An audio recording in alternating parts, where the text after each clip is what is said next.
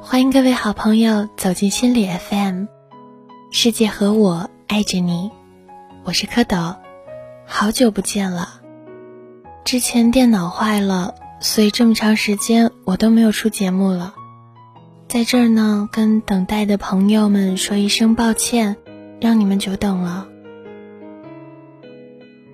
好了，今天呢，蝌蚪想要跟大家分享的文章是来自于李尚龙的《再好的朋友也经不起你的过分直白》。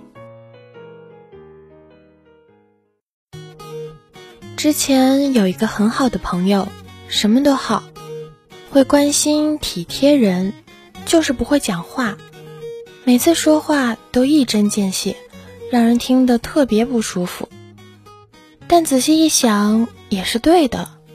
久而久之，适应了他的说话方式，大家仍旧是好朋友。我穿衣服不修边幅，有时候拍戏、上课的时候。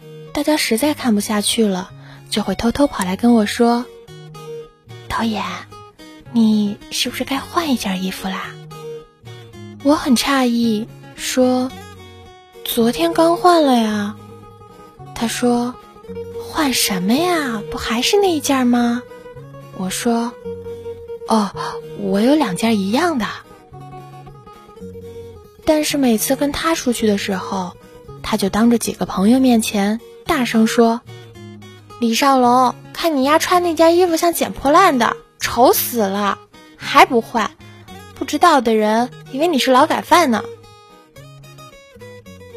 我刚准备发作，他说：“不好意思啊，我这个人呢，说话比较直白。”然后我看着他，啥也不说了。这种事情其实持续了很多。比如他会直接跟我说：“你那个朋友什么玩意儿啊，根本不会讲话。”比如他会直接跟我说：“你现在越来越胖了，再过一段时间是不是都不会走路了？”然后后面加上一句：“不好意思啊，我说话比较直。”去年我在家里写剧本，写了三天三夜。写出了现在正在拍摄的《断梦人》。写过剧本的人都知道，自己写的故事像是自己的孩子一样，与过去的经历、身边的片段都息息相关。这个剧本应该是我迄今为止发挥最好的一次。正在孤芳自赏，准备第二次大改的时候，电话响了。那个朋友说：“哎，你干嘛呢？”我说，写了一个超级牛的剧本，看吗？他说，嗯，发过来我看看。我说，好，你等着。啊。过了二十分钟，他打电话给我，说，我觉得还是和我的期望差得很远。我看了第一集就没兴趣看完了。呃，我说话很直，不好意思啊。我砰的一声挂了电话，而那一次是我们最后一次打电话。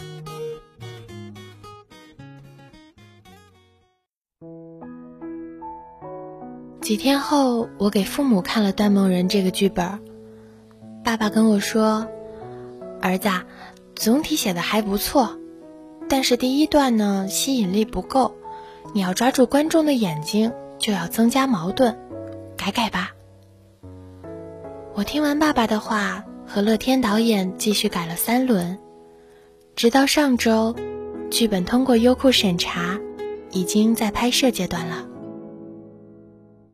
后来我忽然想到，其实朋友和父亲提出的建议是一样的，只是说话方式不一样。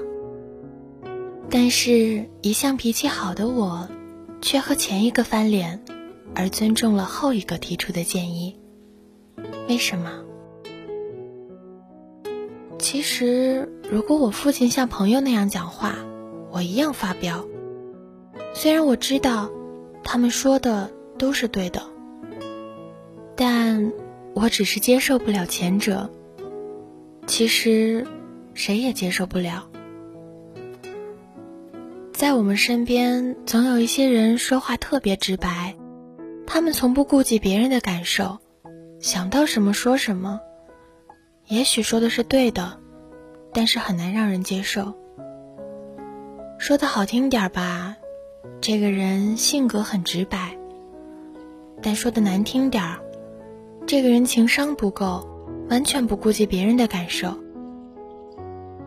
同样是一句话，赤裸裸的出现在你面前，和包装后的出现，效果完全不一样。再好的朋友，也经不起你过分的直白。我见过很多这样的案例：老婆在外人面前直白的指责老公，说：“你看别人老公赚多少钱。”妈妈在饭局上直白发难儿子，说：“你就是天天在家里上网打游戏。”老师当众直接批评学生，说：“你是个差生，一辈子没前途。”他们说完这些话。都很占理的跟另一方说：“我很直白，不喜欢拐弯儿，请你谅解。”只见另一方尴尬的笑笑，心两结了。很多伤害都不是恶意的，只是你表达的方式不对。你的过分直白，其实会损伤一些最美的感情。这一切不是让你不提意见，而你只需要表达建议委婉一点，效果说不定会更好。直到今天，我还特别听一个好朋友的话，哪怕有时候他说的是错的，因为他每次跟我提建议的方式都是这样的：“你这样做没问题，嗯，这样是不是会更好呢？”如果我是你的话，我会考虑一下这个方式。这样太棒了，可是还有没有更好的方式啦？试想，这样会不会更容易让人接受呢？所以要记得，再好的朋友也抵不过你无底线的直白。讲话的时候拐个弯儿。别把自己的口无遮拦当做大气，这只是幼稚而已。